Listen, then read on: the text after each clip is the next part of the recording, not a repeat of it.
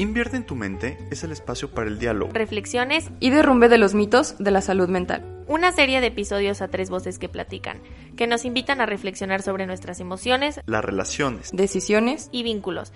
Esto es Invierte, en, tu, mente. Comenzamos.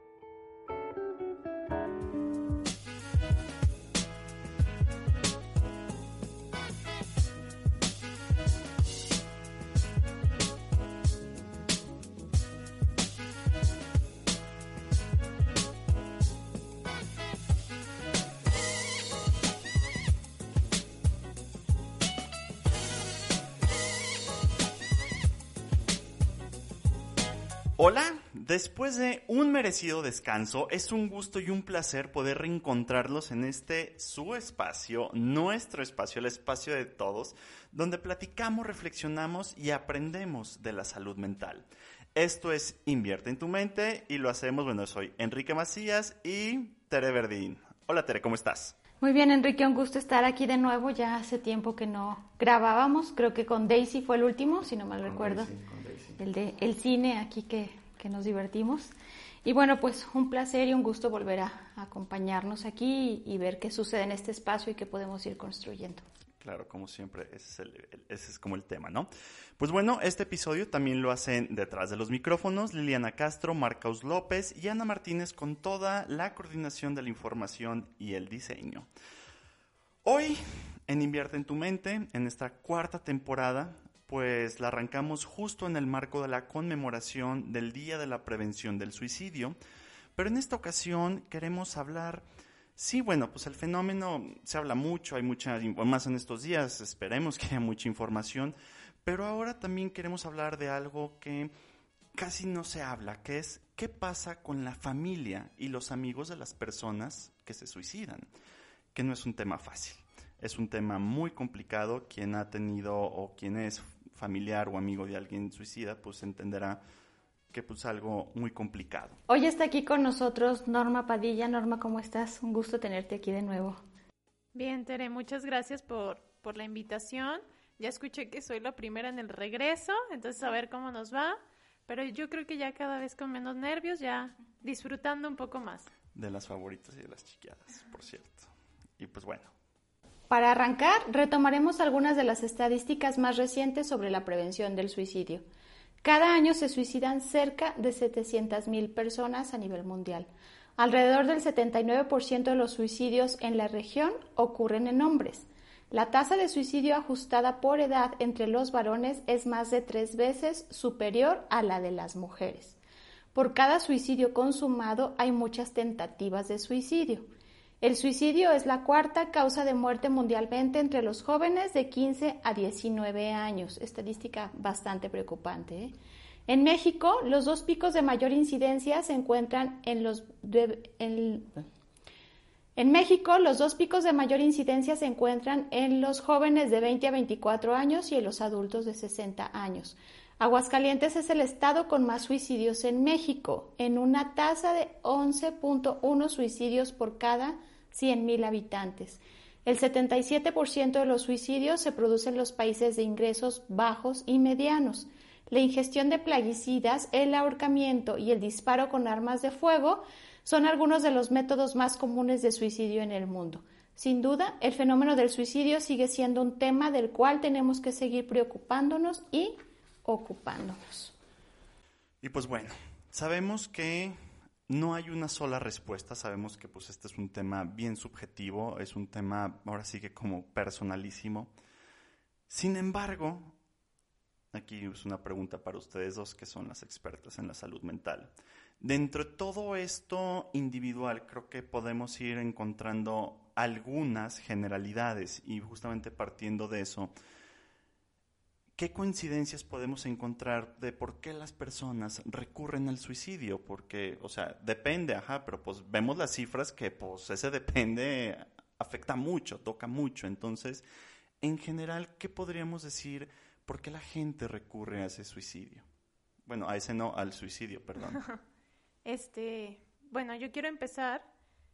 Eh, por ahí estuve investigando y aparte como recordando en, en los casos que, que, me toca trabajar en clínica, hay yo creo que tres puntos clave y ya Tere nos irá corrigiendo o me irá corrigiendo de las personas que, que llegan a este punto del suicidio. Uno es el sufrimiento, ¿no? Y bueno, ahí entra como también esta parte del tabú donde dicen o se dice, ¿no? Que, que los que se suicidan es porque quieren acabar con su vida, o sea, que es exclusivamente porque quieren acabar con su vida. No necesariamente, a ver si me voy explicando.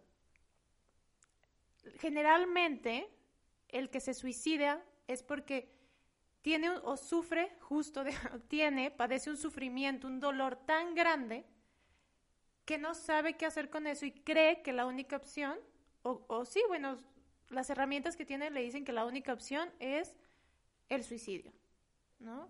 A, a mí me queda muy eh, claro en un ejemplo que, que, pasó hace poco con una paciente, eh, afortunadamente no, que yo sepa, no, este, no se suicidó, pues, pero ella venía con, ya con ideación suicida y decía algo que ahí fue como que me quedó más clave, o sea, más clara esta parte, no porque no me quedara, pero el ejemplo funciona muy bien, como esta chica traía como síntomas hipocondríacos, ¿no? Entonces, de verdad, de verdad estaba sufriendo. O sea, su cara, su cuerpo y lo que decía era, es que, no sé, escucho una enfermedad y pienso y siento, ni siquiera era pensar, siento que me va a dar.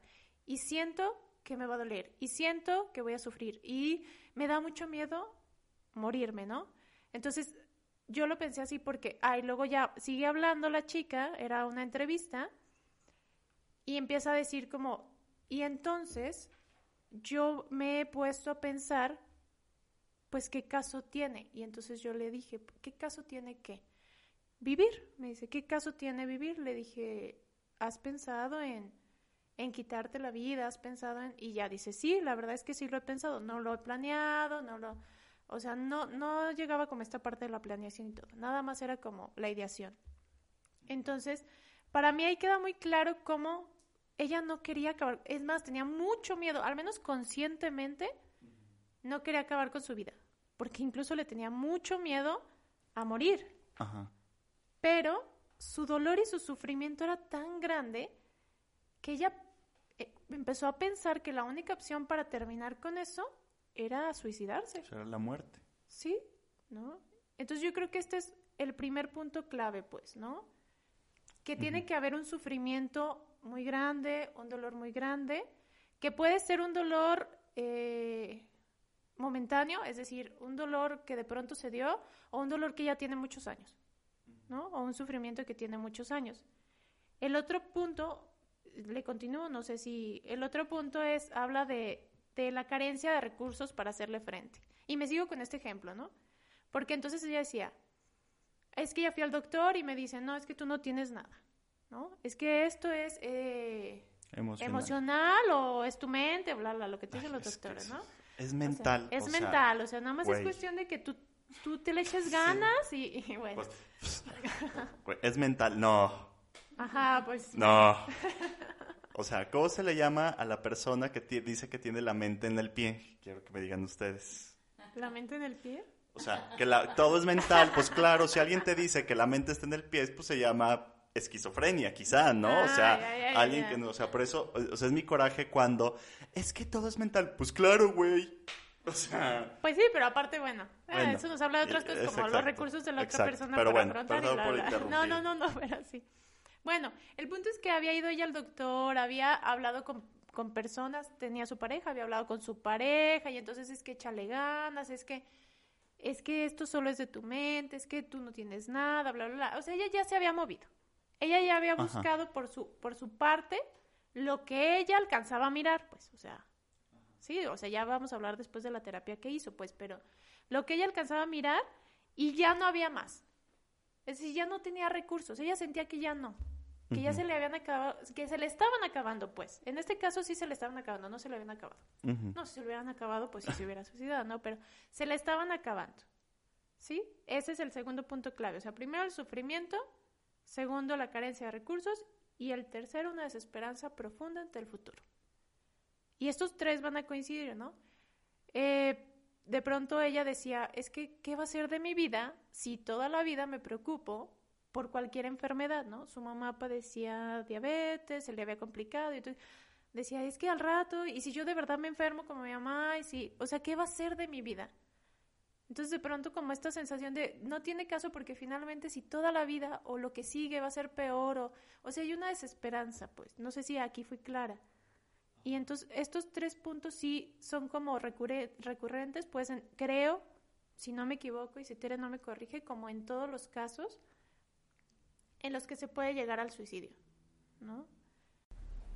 Fíjate que escuchando a Norma pensaba como, como aquí lo particular, lo pensaba desde dos perspectivas, pensando justo en el tema, ¿no? Tú hablas de la experiencia clínica, entonces el estar ahí hace que de alguna manera escuches esos tres elementos, ¿no? El sufrimiento, la falta de carencias y esa desesperanza. Y aquí pensaba lo difícil que es desde afuera, e incluso algunos terapeutas, ¿no? Pensaba qué es el sufrimiento y qué diferente tipo de sufrimientos hay. Porque hay quien sufre ante la pérdida, hay quien sufre ante la alta demanda, hay quien sufre ante sus ideales, hay quien sufre ante sus propias falta de recursos, o sea, incluso se puede hacer como un círculo vicioso, ¿no? Y aquí lo, lo complejo, creo yo, de, de esta problemática es también que no podemos determinar, aunque esas tres características coincido contigo que están, no podemos determinar que todo el que las tiene se va a suicidar. Esto es, es un punto como muy importante porque si supiéramos exactamente qué hace que una persona se suicide, pues tendríamos la campaña perfecta de prevención. ¿No? Porque justo hoy en la mañana leía que alguien publicó, dígame los seis errores que hay aquí, y había una campaña de cómo le van a, cómo van a hacer que los adolescentes no piensen en el suicidio prefiero no decir lo que dijeron, pero sí pensaba como, pues es que es muy difícil, ¿no? Estos tres elementos que tú mencionas, sí coincido que están, pero también coincido que de ahí se, se van como ligando otros que son como motivos más subjetivos, más personales, más particulares. Y aunque sí hay estadísticas que nos dicen, ¿no? Que está relacionado con, las, con la enfermedad mental, por eso la burla de Enrique, ¿no? Pues sí, sí está vinculado y a casos graves, está como el trastorno límite, como una esquizofrenia, como una, un, un, problema grave de depresión, un trastorno grave de personalidad. Pero yo creo que más allá del problema mental, aquí, o al menos creo que aquí podríamos pensar, yo pensaba en dos cosas cuando hablaba Norma. Uno, y, y tú también, Enríquez, no es solo el sufrimiento que, que, tiene la persona, sino la incapacidad del otro que está ahí para escucharlo. O sea, de verdad, sí. entre broma y broma, ahorita que decías, ¿no? Que si todo es mental, que si no, a veces hasta los mismos psicólogos nos negamos a escuchar el dolor. O sea, porque es difícil entender que para un adolescente de 14, 15 años que pierde por primera vez una novia, un novio, el mundo se le acaba. O sea, de verdad hay esta sensación de desesperanza, ¿no? Pensar que un niño o una niña, ¿no? Pierden a sus padres pues puede caer en, un, en, una depresión, puede caer en un sentimiento, siempre va a depender en gran parte ese ambiente social, y creo que por ahí está el tema de hoy, ¿no? ¿Qué pasa con los que se quedan? Porque justamente uno de los problemas graves o alrededor de los factores más bien vinculados al, al suicidio, yo creo que es importante pensarlo en la sociedad y la familia, ¿no? Es cómo escuchamos, cómo empatizamos, cómo somos capaces de entender que al otro le duele, cómo como médico puedo entender que la persona padece una enfermedad de hipocondriasis y qué tan sensible soy a entender que esa es su verdad, ¿no? Que aunque yo como médico o incluso como psicólogo a veces no le crea, la persona está sufriendo. Padece de padecer, le duele. Y esto que decías, Norma, de la desesperanza, mi enfoque no es cognitivo-conductual, pero lo que yo he leído y escuchado, creo que esta es una de las emociones que ellos asocian en gran parte, ¿no? Pero también me pregunto, ¿qué está haciendo el mundo social para favorecer o no la esperanza, ¿no? O sea, se habla de esperanza de vida mayor que la de nuestros padres, por ejemplo, pero sales de la universidad y no hay trabajo, sales de la preparatoria y no, no supiste hacer amigos, ¿no? Ayer platicábamos Martín y yo que qué pasa con, con, estos excesos de hablar de lo tóxico de las relaciones y muy probablemente sea porque no nos sabemos vincular. Claro, deja tu vincular, no nos hacemos responsables. Bueno, pues ahí va. O sea, es que, es que si en este discurso de todo es tóxico, o sea, es como la culpa está en el otro. Ajá, O sea, yo inocente palomita. Exacto, pero si todo está en el otro, yo no me sé ser responsable, esa desesperanza, entonces menos, y, y esto que escuchaba de Norma, me pareció interesante porque esos tres elementos, si tú los vas asociando, pues se hace un círculo vicioso. O sea, si no sientes, si, si tienes sufrimiento, si sientes que no tienes recursos, si después de eso hay desesperanza, y si aparte tu mundo social, tu mundo familiar no sabe cómo empatizar contigo, no sabe cómo escucharte, no sabe, o peor, se identifica contigo y hasta se quiere ir contigo, o sea, también, digo, poco ocurre, pero también hay, hay, hay familias que se, se, se, pegan ahí, ¿no? Entonces, pues es, es muy complejo pensar y, y, aunque no hay motivos claros, como una lista, creo que esto que dice Norma es, es importante y ligarlo a los factores sociales y familiares del ambiente, ¿no? Y justamente para ir como abordando como del, del tema, o sea, ya como contextualizamos un poco bien, o sea, o sea bien, no, un poco, sino bien. ¿Es verdad que las personas que se suicidan no avisan? O sea, porque luego esto, ay no, o sea, dijo que se va a matar, ay cero, ¿eh? O sea, el que suicida no avisa. O la otra cara, como está triste porque lo cortó el novio, la novia, se quedó sin trabajo en la pandemia, están a punto de perder la casa, o sea, y pero nomás está como en un duelo y no es que se va a matar, ¿no? O yo me acuerdo mucho y entiendo, o sea, no, juzgo a, a, los padres de familia ni mucho más, o sea, para empezar yo no soy papá, ¿no? Entonces, partamos de ese punto. Pero que hablan aquí en la clínica muy preocupados es que terminó con su primer novio y entonces está encerrado y está comiendo helado, ¿se va a matar? O sea, pues no sabemos, ¿verdad? Pero entonces, como ese es como un principal mito, ¿no? Como de... O sea, entonces la pregunta es, o sea, el que todo el que se suicida avisa, todo el que está triste se va a suicidar. Mm, es que vamos, ¿qué vamos a entender por avisar? ¿Que lo hable? Es que no es que desde ahí, o sea, que lo hable y que diga, me quiero matar, porque no todos lo van a decir. O sea, no va a ser tan claro, pero sí creo que la mayoría de las personas que llegan a este punto de, del suicidio o de un intento como tal, porque yo la verdad estoy más familiarizada con los intentos que con...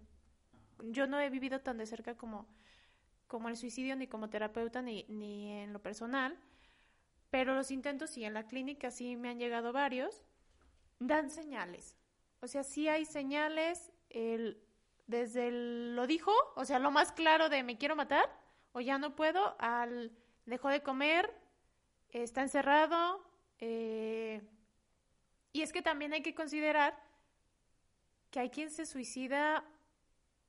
¿Cómo lo digo? Es que de verdad yo creo que también de repente hay quien se suicida sin avisar, o sea, sin, dar señales en una, en una situación como muy, muy impulsiva. O sea, no, sobre, no avisa sobre el suicidio, pero avisa sobre otras cosas de riesgo que también hay que ver y que a lo mejor no se atendieron, que llega, llevaron al suicidio pero sí considero que hay señales, ¿no? Ya lo decíamos, el, el encerrar, el decirlo, que lo, y que hay que considerarlo porque también está, y no sé si me voy a adelantar, pero está la parte del que avisa es porque no lo va a hacer, ¿no? Si, ajá, si está diciendo, eh, que, que, es un mito, decía Teres, sí. Este, si lo dices que no lo va a hacer, no sabemos. O sea, no te la juegues. Ajá, o sea, no, sabemos. Entre que de verdad quiere, quiere llegar a este punto o entre que es un aviso a otra cosa, una amenaza, como tú quieras, pero en esa puede quedar. ¿No? Porque hay quien este, lo hace con otra intención y termina quitándose la vida. ¿Sí? Es desde eso, ¿no? El que avisa, el, el que deja de comer, el que se encierra, el que se droga, el que, el que se angustia demasiado, el que llora todo el tiempo, o el que no llora ni habla nada. Y ahora sí va a decir, pues todos, ¿no? No, sí, pero pues, no, pues no, hay fórmula, pues si tuviéramos el libro, pues... Sí, y aquí pensaba como, como ahorita que decía, ¿no? Mm, ¿Quién se suicida? Luego ahorita en psicología hay que la, eh, la especialidad en suicidología y todo, pero yo sigo pensando, aquí escuchando a Norma, es una perspectiva es la conducta suicida, o sea, la conducta como tal. Y eso sí se va observando. Hay como pequeñas señales en gestos, pequeñas cosas, pequeñas palabras que nos van dando de una conducta. Eso no indica que la persona lo va a hacer porque se va ligando, vuelvo, es como un revolvedero ahí, como decimos aquí en Aguascalientes, algo bien reburujado, ¿verdad? Y entonces se va a ir vinculando, ¿sí? Al, al tipo también de personalidad. Puede ser que yo caiga en una terrible depresión, pero jamás me ha pasado por la cabeza hacerme algo, ¿no? Pero hay personas, por su estructura de personalidad y por sus propios recursos subjetivos, que van a ir gestando, van a pasar del temor a hacerle frente, de una falta de afrontamiento a la vida, a esto que va diciendo Norma, ¿no? A pensarlo, a planearlo, a hacer gestos. Y yo creo que lo complicado del suicidio es saber que esos gestos y esos breves llamados, si están o no están, es a quién. O sea, aquí, aquí cuando estamos en un contexto de escucha, es tratar de pensar, es esto que dijo Norma, si ya lo dijo, pues va en serio, ¿eh? O sea, alguien que se atreve a decir, aún entre líneas y entre broma y broma, dicen por ahí, hay que hacer caso, porque eso es un llamado, un llamado a ser mirado, un llamado a alguien que me escuche, un llamado a alguien que me, atienda y no como una demanda infantil de, de deme, deme, deme, ¿no? Es, muchas veces es la sutil forma de decir no puedo. Claro, y si, o sea, si retomamos lo que hablábamos del principio, que se busca acabar, extinguir un sufrimiento y porque se agotan los recursos, o sea, de cierta manera es un güey, o sea... Pero fíjate que aquí, aquí hay algo bien paradójico. Habrá enfoques o formas es más, yo les voy a preguntar, ¿se podrá eximir el sufrimiento? ¿Se podrá eliminar? No, no. Ese es el asunto que yo veo complicado. O sea, no es lo mismo que tu sufrimiento baje de 100 a 50 y encuentres recursos, por ejemplo, un proceso de duelo, ¿no? Una pérdida. El perder a tu novia en la adolescencia por primera vez pues va a hacer que de alguna manera lo sufras, pero el que sepas cómo resolverlo y además te preguntes sobre ese dolor, porque me duele, pues que siento que pierdo, etcétera, etcétera, pues va a hacer que tú de alguna manera tengas, se esperaría que tengas más recursos para lo que sigue.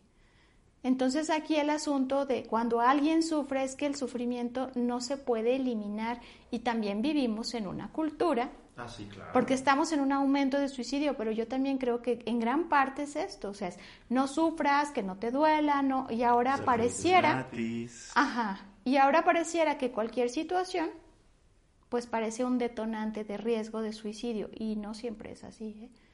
pero sí, sí se va como, hay pequeñas señales. ahora sí quiero diferenciar entre esa conducta que se va gestando a una persona que puede o no hacerlo.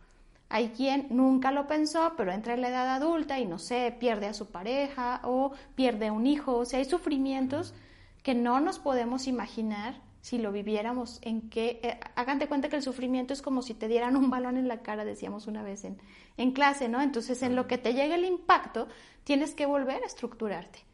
Tienes que volver a estructurar algo interno tuyo y eso es lo difícil que no sabemos quién lo que sí es quienes están alrededor de alguna manera van intuyendo que algo puede pasar, si son observadores y si escuchan, ¿no? Recordé hace poco, por ahí no sé si ustedes vieron de un empresario en Guadalajara que grabó, se grabó, ¿no? Y se disculpó antes de suicidarse y todo esto, pues a lo mejor él, él no dio aviso de que se iba, o sea, no sé qué tipo de aviso hizo, ¿no? Pero me imagino que para él ha de haber sido tan insoportable que prefirió incluso dejar explícito su postura antes de morir, ¿no? O sea, esas cosas son así como muy, muy sutiles. Una de mis amigas trabajaba en el C4 hace muchos años y, le habló por teléfono y se suicidó cuando ella estaba contestando la llamada, ¿no? ella solo oyó el disparo. O sea, son cosas muy impactantes, pero a veces, aunque sea este el aviso, pues lo escuchamos, llegamos a tiempo, la persona habló a tiempo, ¿no? Ahí están como esos pequeños focos rojos. Es que ahorita que, te escuchaba, perdón, Tere, si te interrumpí, pensaba justo en la estadística de que la, el, mayor porcentaje de los que se suicidan son hombres, ¿no? Por ejemplo, en lo que decías del, en lo que decían del aviso, ¿no? ¿Qué pasa con esta parte, no? Digo, cada uno tendrá sus propias hipótesis y algo, pero algo es claro, ¿no? Vivimos todavía en una sociedad que tiene tintes machistas y bla, bla. O, simplemente como, como ni siquiera el machismo, ¿no? Como las conductas eh, esperadas para un hombre y para una mujer.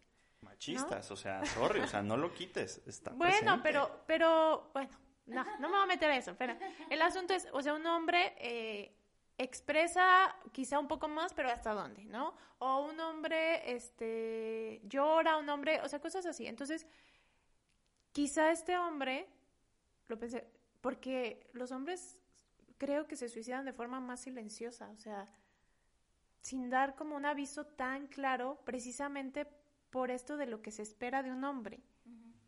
¿Sí me explico? O sea, Incluso Luciano Luterao diría, hace poco lo estaba leyendo, que no es solo lo que se espera o solo el machismo, es el hombre para demostrar que es hombre en su subjetividad tiene que demostrar. Entonces, demostrar que no puede, demostrar que no sabe, demostrar que siente, demostrarse vulnerable puede ser un dolor narcisista, ¿no? Muy, muy profundo, que entonces el suicidio, pues mejor ni aviso, ¿no?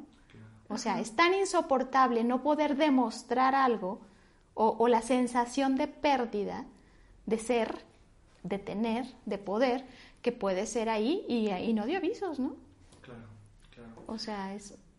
Y perdón que por interrumpirlas, pero para justamente ir como retomando lo del tema, los carros. Quiero escuchar sus partes, o sea, su opinión. Que yo creo que la respuesta es sí. Pero bueno. Eh, los duelos de cuando un familiar, un ser querido se suicida son más complicados. Un, du- ¿O qué se puede jugar? un duelo ya es complicado en sí. ¿Sí? O sea, un duelo es un proceso de dolor, proceso, implica tiempos, momentos, sentimientos distintos y va a depender mucho de tus recursos.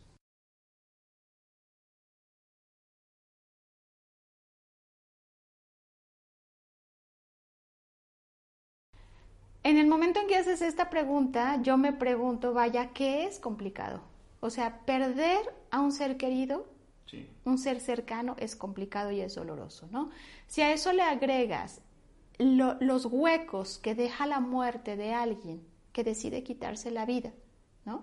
O sea, aunque te deje una carta, aunque te dé un aviso, aunque ya te dio señales, siempre si hay un vínculo cercano te vas a preguntar algo de ti en esa situación. O sea, más que complicado, yo diría que es la particularidad de ese duelo, ¿no? ¿Qué hice? ¿Por qué no lo hice? Y yo pude haber hecho algo. Lo pensaba, pero también puede ocurrir con una enfermedad, puede ocurrir. Yo creo que lo complicado va a estar en el vínculo. el vínculo y, o sea, ahorita estaba pensando, o sea, pues los que dejan notas, o sea, ay, está como, cabrón, o como sea, señalando a alguien, ¿no? ¿Te refieres? pues deja o- tú señalando, o sea, pues cuando, pues no, o sea, no quiero acaparar la plática, pero uno que ha tenido familiares suicidas y, y que días después, porque la nota no la dejó en, o sea, en el momento de la muerte, o sea, la dejó con un encargado. Y que te la entreguen después del velorio y después de la misa, o sea, perdón, si está cabrón. Pues es que es un acto de violencia. O sea, el suicidio es un acto de violencia que nos muestra una probable sensación de violencia anterior. ¿No? O sea, alguien que deja una nota, no estoy juzgando, o sea, no estoy diciendo que todos, ojo, pero aquí, aquí lo complejo es justamente esto que dices, a quién va dirigida, qué dice la nota, por qué la entregaría, y no, y no es solo la nota, porque si yo estoy en paz con esa persona, voy a decir, pues la nota no fue para mí. E incluso aunque la dirigiera, sería más rápido digerirlo. Pero si, si en mí hay un vínculo hablando de que yo dudaba, ¿no? Que había odio, que había resentimiento, que había injusticia, que había asuntos no resueltos, entonces eso, eso puede llevar a una, una complicación del duelo. Este, yo lo pensaba en que más que más complicado que otros es un duelo distinto a otros. No sé, Norma, pero yo lo pienso más bien por ahí. Yo creo que si me hubieras preguntado a mí primero hubiera dicho que sí, pero porque lo pienso en dos puntos del duelo, ¿no? Que es eh, el, el enojo, o sea, esta etapa del duelo que es el enojo y la furia o, o hasta donde llegue, al nivel que llegue, y en la culpa que se llegan a presentar en el duelo. Porque supongamos, en un duelo normal, cuando llega el enojo, digo normal, que es normal, pero bueno, O sea, un duelo esperado, un duelo, ¿no? Este, cuando llega el enojo quizá es, es porque se fue, porque no le importó, porque no le echó ganas, porque, no sé, ¿no?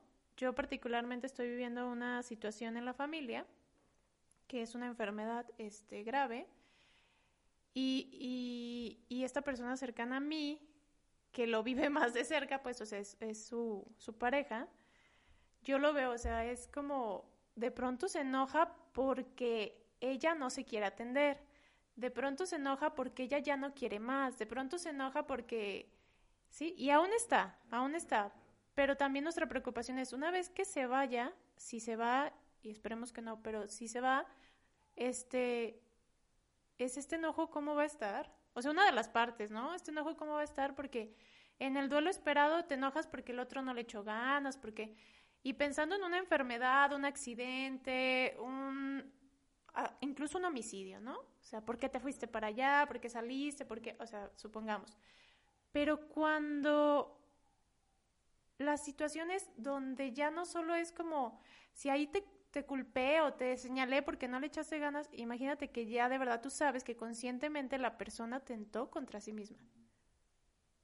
O sea, me parece que ahí esto sí se puede complicar bastante, ¿no? Como en, esta parte del enojo y en otra en la culpa, ¿no? Porque también, otra cosa que yo miro ahí en, este mismo caso es, de pronto, como el querer hacer todo, todo, todo, todo, hasta de más, con tal de no quedarse con la sensación de que no lo hizo, de que le faltó, de que, que quizá eso lo va a llevar a otras cosas, ¿no? A otra, otra culpa, ¿no? Porque hice tanto, porque la llevé a, vivir esto, porque, no sé.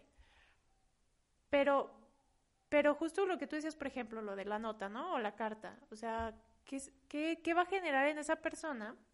Que ya decía Tere, o sea, depende de la persona. Va a haber quien diga, yo estoy en paz, yo hice lo que podía, yo pero si es una persona que por sí sentía que le faltó, y entonces hay, hay algo, ¿no? O sea, yo creo que sí va a grabar, pues. O sea, lo va a ser más complicado, pero sí, ahorita que ya escuché a Tere, pues sí coincido en que dependerá mucho de las circunstancias, de los recursos, de cómo se vivió, de lo que hay detrás, ¿no? Porque también eh, muchas veces un suicidio nos habla de algo que no, o sea, habla de algo que no se habla, pues, ¿no?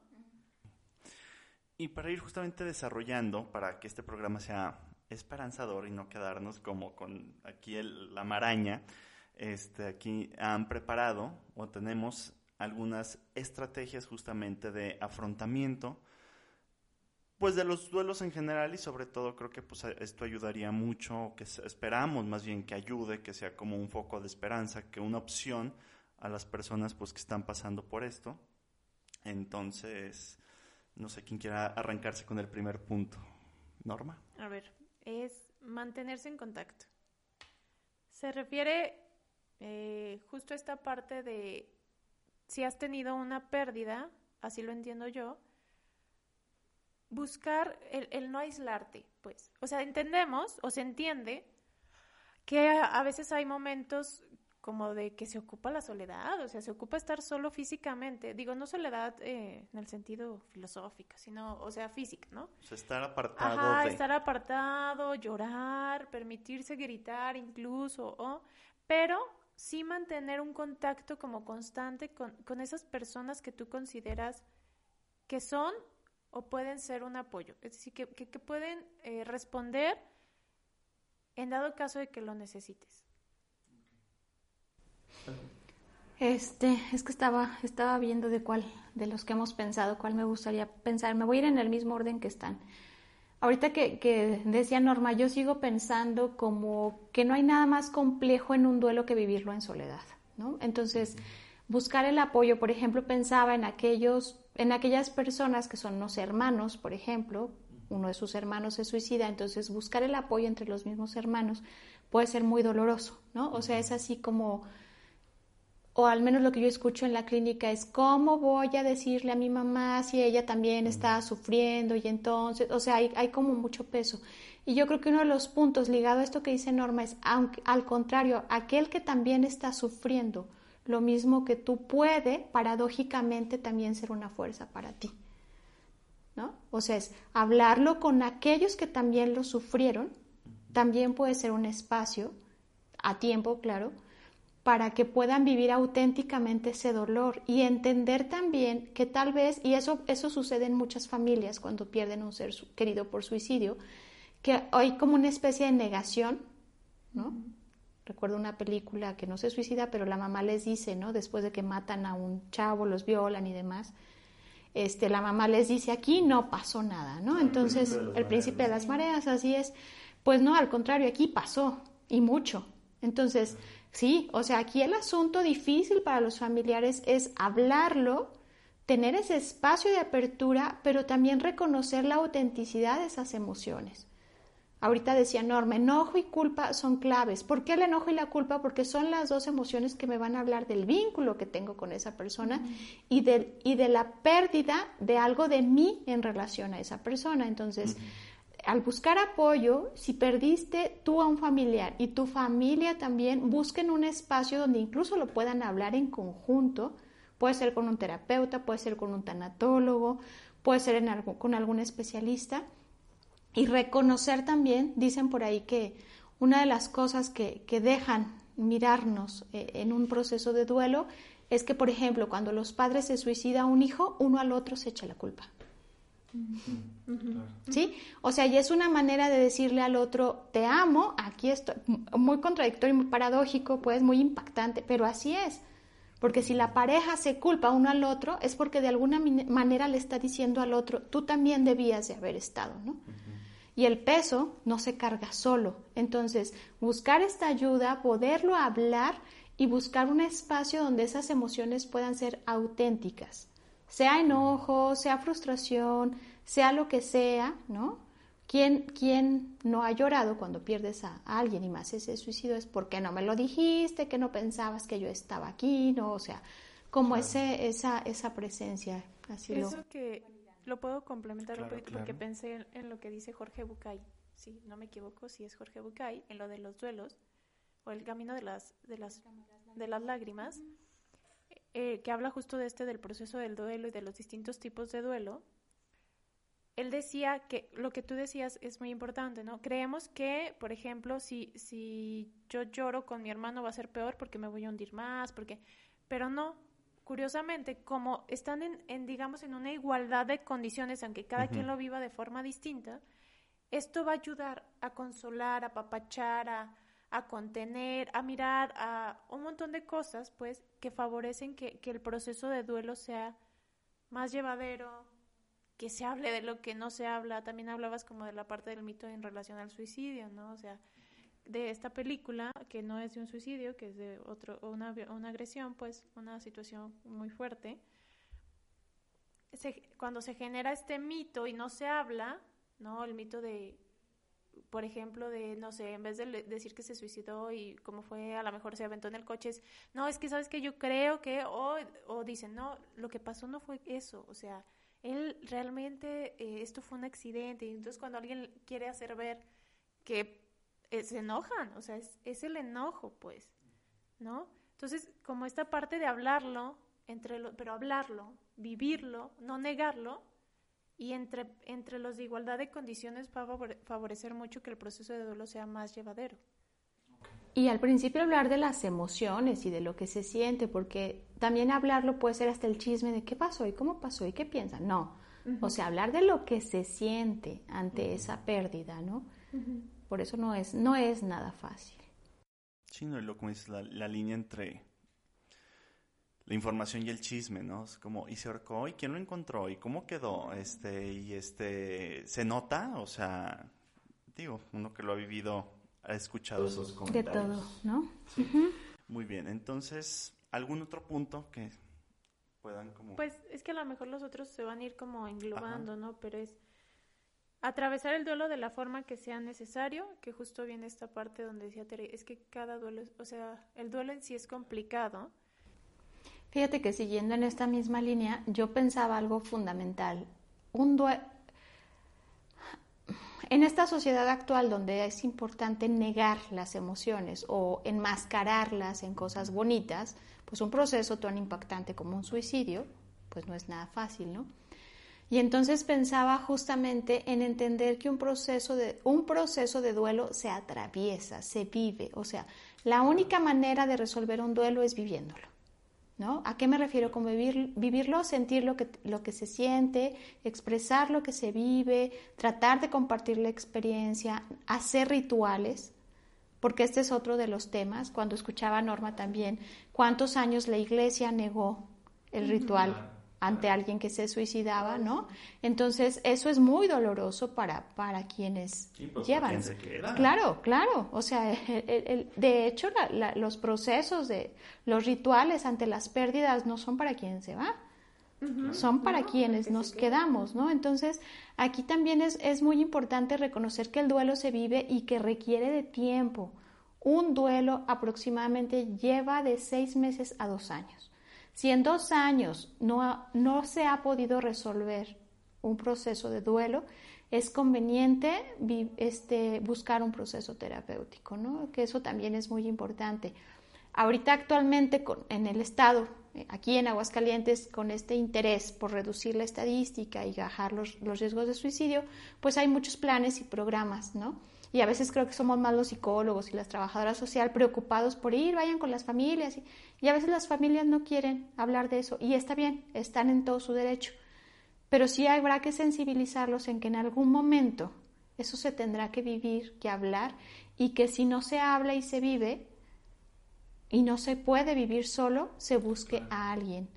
Y también que si no se habla y se vive, puede y se corre el riesgo de ser repetido. Y eso es más doloroso todavía, ¿no? Y que justo lo que dijiste, eh, quería complementarlo con el primer punto, ¿no? Vivirlo. O sea, es necesario que el proceso de duelo se viva. Y cuando hablamos de contacto, nada más para aclarar, contacto con las personas y estar cercano no es ah, ahora me voy a, salir con eh, mis amigos al parque para no pensar en eso, ahora me voy a ir a tomar, ahora me voy al cine, ahora me voy, porque entonces ya no es un contacto ni con la persona ni con lo tuyo, o sea, ya es un salir por salir para evadir. ¿Sí? Ajá. Digo que a veces se valdrá evadir, ¿no? Se vale, sí se vale, pero mientras no sea como como algo constante. Ajá, es como, o sea, ya qué bueno que ya te hiciste güey un rato, o sea... No, se vale Sí, bueno, que hay personas que también les, encanta. Bueno. Bueno, pero ya estás hablando de Sí, estamos hablando de otra cosa. De goce. Es como Sí, pero recuerdo así también un, un meme que decía... En su familia se padece la enfermedad mental y la respuesta, como en terapia, ¿no? Y la responde el paciente, pues padecerla no, porque parecen disfrutarla. Ah, sí. Bueno, hay ganancias secundarias. hay ganancias secundarias. Este, muy bien. ¿Algo más que les gustaría como otro, otro punto justo para ir como enfrentando o que hacer más, o sea, porque hacer más fácil, pues no, porque pues creo que sí, como dicen, un duelo, no, no, no, no, o sea, fácil, pues fácil armar un mueble que compras en Cantia, ¿no? O sea, fácil comprar en Amazon, este, que hasta eso se llega a complicar, pero ¿qué otro punto así como para yo creo que algo clave que de pronto a mí se me ha tocado con pacientes que viven el duelo es, ¿por qué si yo ya, eh, ya me sentía como más tranquila, otra vez me siento triste? ¿O por qué otra vez ya me está doliendo? ¿Por qué otra vez eh, me cuesta como... Eh, tengo una paciente que acaba de perder a su mamá, acaba de perder hace dos meses y se murió de, de cáncer. Entonces, fue como un montón de cosas, pero entre lo que ella decía, por ejemplo, ¿no? Un día o dos días antes, la enfermera que la cuidadora, no era una enfermera, este, que, se encargaba de, de, de, cuidar a su mamá, vaya la redundancia, le pidió unas sábanas de, no sé, de lo que fuera para estuviera más cómoda. Entonces ella acababa de comprar unas sábanas y dijo, ay, sí, se las voy a llevar, sirve de que me las quedo de recuerdo. Ey, después de que falleció, claro que quemó las, o sea, no, no las ha quemado, pero decía, yo ya no las quiero de regreso, o sea, yo ya no quiero estas sábanas porque aparte fue un proceso de agonía pues muy doloroso para ella, donde ellas tuvieron que suministrarles el medicamento para para, o sea, ¿cómo, cómo se le llama? Como esta pues parte el cuidado paliativo, o sea, para minorar Entonces fue como muy doloroso, pero también ella lo que decía es, de pronto, eh, recién la pérdida, decía, no, me duele mucho, bla, bla, bla, pasa el tiempo y, ah, como que ya me voy sintiendo más tranquila y de repente una sesión me dice, es que, ¿por qué? Si yo ya, yo pensaba que ya iba, que ya llevaba un proceso. Hay que entender que el proceso de, duelo es, subidas y bajadas, subidas y bajadas, o sea, y si no es lineal. Es decir, ya me voy sintiendo mejor y entonces cada vez me voy a diciendo, no, puede haber una Es como, una vez un amigo en una charla me decía eso, ¿no? Que es como que más bien es como un espiral, o sea, como un resorte de esto, o sea, un resorte, o sea, subes y bajas, subes y bajas, pero que a final de cuentas en esta subida y bajada, o sea, o sea, vas dando vueltas, pero ya no estás en el inicio, o sea, a final de cuentas, de inicio a punta, o sea, das muchas subidas y bajadas, pero vas avanzando. Sí, que, y llegar a un punto donde saldrás del resorte que incluso ahí es lo que me tocó a mí en estas, a ver, no, no, espérame, porque ella decía que había regresado, le digo, no, a ver, espérame, ¿qué ha pasado? Entonces fue como llevarla a mirar que sí llevaba un avance, que sí, pero que se valía también volverse a sentir triste, que se valía volver, volverse a sentir enojada, que se valía volver a sentir miedo, de hecho el miedo es algo que ha sido muy recurrente en ella, ¿no? Pero que se valía, pues, ¿no? Yo pensaba dos cosas y, yo creo que con esto a lo mejor hasta yo, bueno, yo cierro, no sé, pensaba, uno, el tema es como pensar en los familiares y los amigos, ¿no? Y yo creo que hay una, hay una situación muy delicada, de manera muy personal, me inquieta es el suicidio en adolescentes, a mí. Este, cualquier suicidio es grave, pero para mí eh, quitarte la vida o quitarse la vida en un donde teóricamente se espera que tengas toda la vida por delante, pues la pregunta es qué está pasando, ¿no? Y pensaba en el dolor que viven los adolescentes que sus amigos se suicidan. O sea, es importante entender, de hecho hace poco escuché a, Raúl Martín del Campo, un compañero mío de la universidad, que daba una conferencia sobre medios masivos y, suicidio, ¿no? Como el manejo de la información. Y dijo algo bien interesante y lo, y lo ligaba con esto, ¿no? Hay que ser muy cuidadosos de esa información porque la adolescencia está en la edad de las identificaciones. O sea, yo me identifico con con, entonces decía Raúl, ¿no? Si, si mi, si mi ay, referente se suicidó, ¿no? Si un referente mío se suicida y yo me siento en desesperanza, tengo un vacío familiar, no sé vincularme, pues puedo ver muy tentador esa posibilidad, ¿eh? O sea, sí, o sea, puede ser muy tentadora esa posibilidad porque además los adolescentes aunque ya hay concepto de muerte, es muy probablemente que le jueguen por la transgresión y la línea, ¿no? Y como dice Luciano Lutero, los, los adolescentes en las emociones no saben si están tristes y escuchan canciones tristes o están tristes porque ya escucharon tantas canciones tristes, ¿no? Entonces es, es de cuidado esta cuestión con los adolescentes. Si un amigo de tus hijos, y esto va a los padres, se suicida, jamás dejes o permitas que tu hijo viva en silencio esa experiencia, ¿no? Es importante buscarles espacios porque son, son figuras de identificación. ¿No? Es más fácil que los padres que se suicida un hijo vayan y busquen, pero aquellos amigos, parece como si los amigos no fuéramos impactados por algo así, ¿no? Y recordaba, y, no sé por qué me acordé ahorita que escuchaba Norma y habíamos pensado el tema, hay, una frase de, Jorge Bucay donde, donde dice, ¿no? El tiempo es lo único que cura una herida de amor. Entonces, sí es importante pensar en, cómo solo con el tiempo y el espacio y el afrontar, pues eso va a ir quedando en un lugar. Y, dice por ahí que Freud decía, ¿no? El, la muerte de un ser querido, pues es un hueco que siempre va a quedar vacío hasta que nos vayamos de esta vida, ¿no? Entonces, ante algo tan doloroso, pues sí es importante entender que pues que ahí, ahí algo de esa huella va a quedar, pero pues que quede como huella, no como una, como una identificación o con algo mío que se va y se va muriendo ahí. No, eso que dijo Tere, este, creo que, que me queda a mí, pues, pero también es eso, es un hueco, un hueco que siempre va a estar ahí y que, ¿qué es eso? Importante reconocer que va a estar, que no lo queramos tapar, que no queramos que desaparezca, que sí queremos, pues. Sí, sí se quiere, pero... Pero que, se, que entendamos que, que es necesario, justo, pues, y incluso a lo mejor hasta es necesario el hueco, ¿no? O sea, para algo. Claro. Como que nomás se acomode, ¿no? Como, como en esta desesperación de, y no queremos sentir, pues, felicidades, este... Si, si saben, si encuentran la fórmula, pues pásenla para que se hagan millonarios. Bueno, este, pues con esto creo que ya no hay más que decir. Creo que en esta ocasión terminamos y cerramos pues esperanzador. O sea, sí es un tema evidentemente fuerte, es un tema este muy complicado, muy doloroso, pero pues recuerdo que hace un año grabamos el de tenemos que hablar de suicidio porque tenemos que hablar de suicidio, como de muchas otras cosas, ¿no? Como de muchas otras Y cosas. si se fijan, hoy el tema se ligó mucho al duelo, ¿no? Pues ¿qué, qué más haces, no? Sí, sí, o sea, creo que, que todos los seres humanos, al ser humanos, pues tenemos que atravesar los procesos de duelo, de dolor. Vale, pues Norma, muchísimas gracias. No, al contrario. Y ya ahora sí más tranquila, mira. Ya más tranquila y lista porque les adelantamos que Norma va a grabar también con nosotros sobre el apego y el desapego. Sí. Lista. A ver qué sale, pero vamos, vamos. Bien. Bueno, Tere, pues Pues un gusto y me voy como muy sensible. Sí, Creo que no, es un, un estoy- tema que, que toca muchas fibras de, los, de lo humanos que somos, ¿no? Lo tenemos que hablar. A todos nuestros podcast escuchas, muchísimas gracias. Esperemos que esperamos que se vayan movidos, pero justamente para en este como espacio de la reflexión.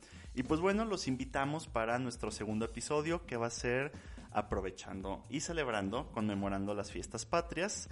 En esta ocasión no, no vamos a hablar de Miguel Hidalgo, no, no vamos a hablar que si la corregidora, que si Allende, vamos a hablar justamente de los villanos que nos dieron patria con Porfirio Díaz, La Malinche y Agustín Titurbide. O sea, va a ser como el ventaneando de la historia, va a estar buenísimo con Luis Arturo Sosa, un historiador y sus servidores. Muchas gracias. Nos vemos. Un gusto que nos escuchen y seguimos en contacto. Claro que sí, yo soy Enrique Macías, esto fue Invierte en tu mente. Nos escuchamos la próxima semana con un buen tequila y un plato de pozole. Hasta la próxima. Sounds great. Uh, double penny whistle track.